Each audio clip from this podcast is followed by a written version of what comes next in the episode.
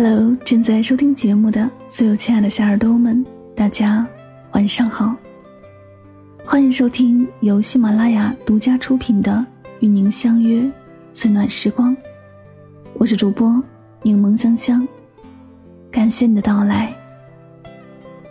每晚睡前，我会用一段声音陪你入眠。世界和我，世界和我爱着你，爱着你。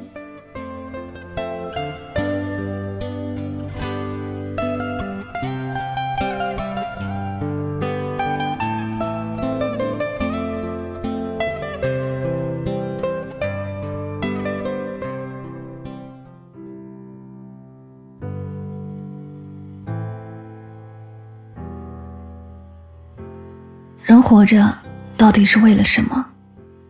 有一个最打动我的回答是这么说的：人生苦短，只求心情愉悦，家人安康，吃穿不愁，知己二三，四季平安。人生不求大富大贵，但求简单快乐。小时候，幸福是一件令人渴望的东西，拥有之后就能感到幸福。长大后，幸福变成了一个具体的目标。完成了也能感到幸福。中年后，我们才慢慢发现，幸福其实是一种心态，知足最幸福。叶听曾做过一次心愿征集，听友刘小七说，他的心愿是女儿能考上理想的大学，要和家人去海边旅游一次，还要给老婆换一台全自动的洗衣机。我瞬间被这些简单的小心愿打动了，这是那些看起来微不足道的小目标。组成了我们生命里最真实的美好。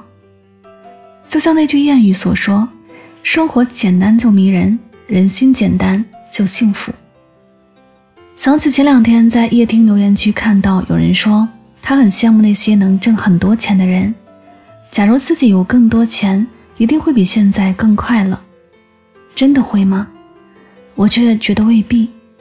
生活的幸福有时候跟金钱的关系不大。跟内心的状态有关。幸福是什么？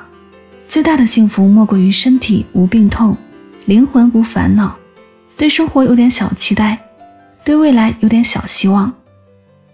人生不求高朋满座，但求知己二三。年轻的时候，我们热衷于社交，认识多少领域的人，在意微信的好友是否上千。年岁渐长，慢慢懂得。比起泛泛之交和虚假的热闹，我们更需要的是知心的朋友。想起苏轼和黄庭坚的友情，让人动容。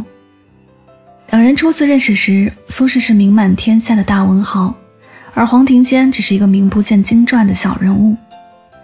苏轼欣赏黄庭坚的才华，多次在宴席上诵读黄庭坚的诗作，给他回信，鼓励他，尊重他。乌台诗案爆发后，苏轼被贬黄州，不少人急着和他撇清关系，怕受牵连。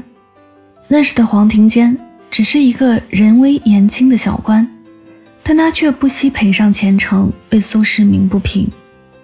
他上书高喊：“苏子瞻是最了不起的文人，他忠君爱国，苏子瞻无罪。”他不避嫌，在苏轼窘困失意的时候给苏轼写信。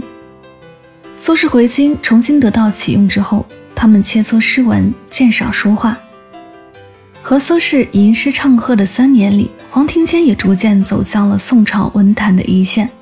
他们各自发光，各自照亮。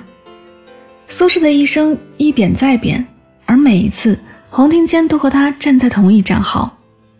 苏轼去世后，黄庭坚悲痛不已，他在家里挂上了苏东坡的画像，每天给他敬香。每每遇到好景，想抒发一番感慨的时候，他都会不自觉地念叨：“可惜苏东坡不在。”我们这一生会遇见很多人，跟很多人有交集，甚至成为朋友。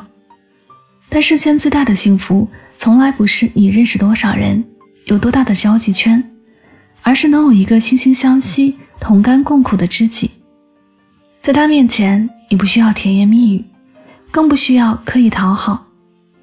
你成功，他不嫉妒，会由衷的替你感到开心；你落魄，他不离开，会陪你一起对抗风雨。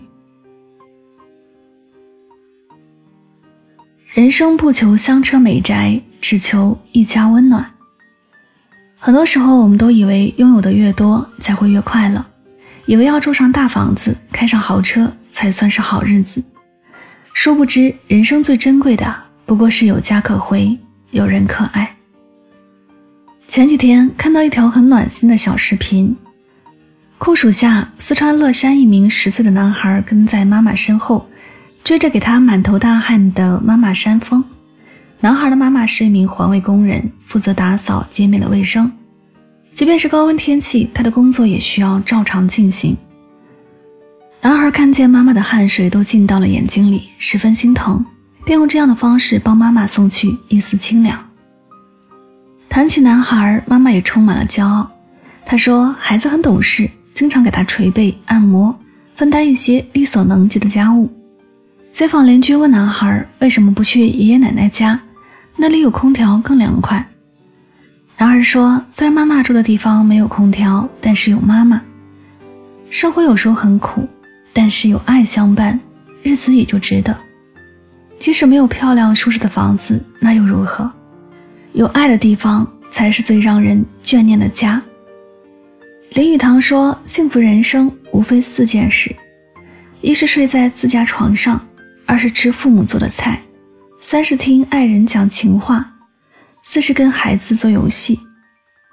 当你深夜晚归时，有一盏灯为你而留；当你失意难过时，有人做好热腾腾的饭等你回家。你便会觉得生活再难，也会有勇气和动力坚持下去。我们拼命的工作，努力的生活，终其一生所追求的，不过是灯火阑珊下那份简单踏实的温暖。开什么车，住什么房子不重要，只要一家人能整整齐齐、平安健康，就比什么都珍贵。人这一辈子，谁也争不过朝夕，财富、名利、地位不过是过眼云烟。在短暂的人生里，珍惜自己所拥有的，不去抱怨，学会知足惜福，才是最大的智慧。日子虽平淡。但能让你自在开心就好，圈子虽小，但有人能相知相惜就好；房子虽简陋，但一家和睦健康就好。这里是与您相约最暖时光，感谢你的聆听。一生最重不过饱餐与被爱，一生所求不过温暖与良人，一生所爱不过守护与相伴。喜欢我的节目，可以订阅此专辑，每晚睡前。暖心的声音伴你入眠，晚安，好梦。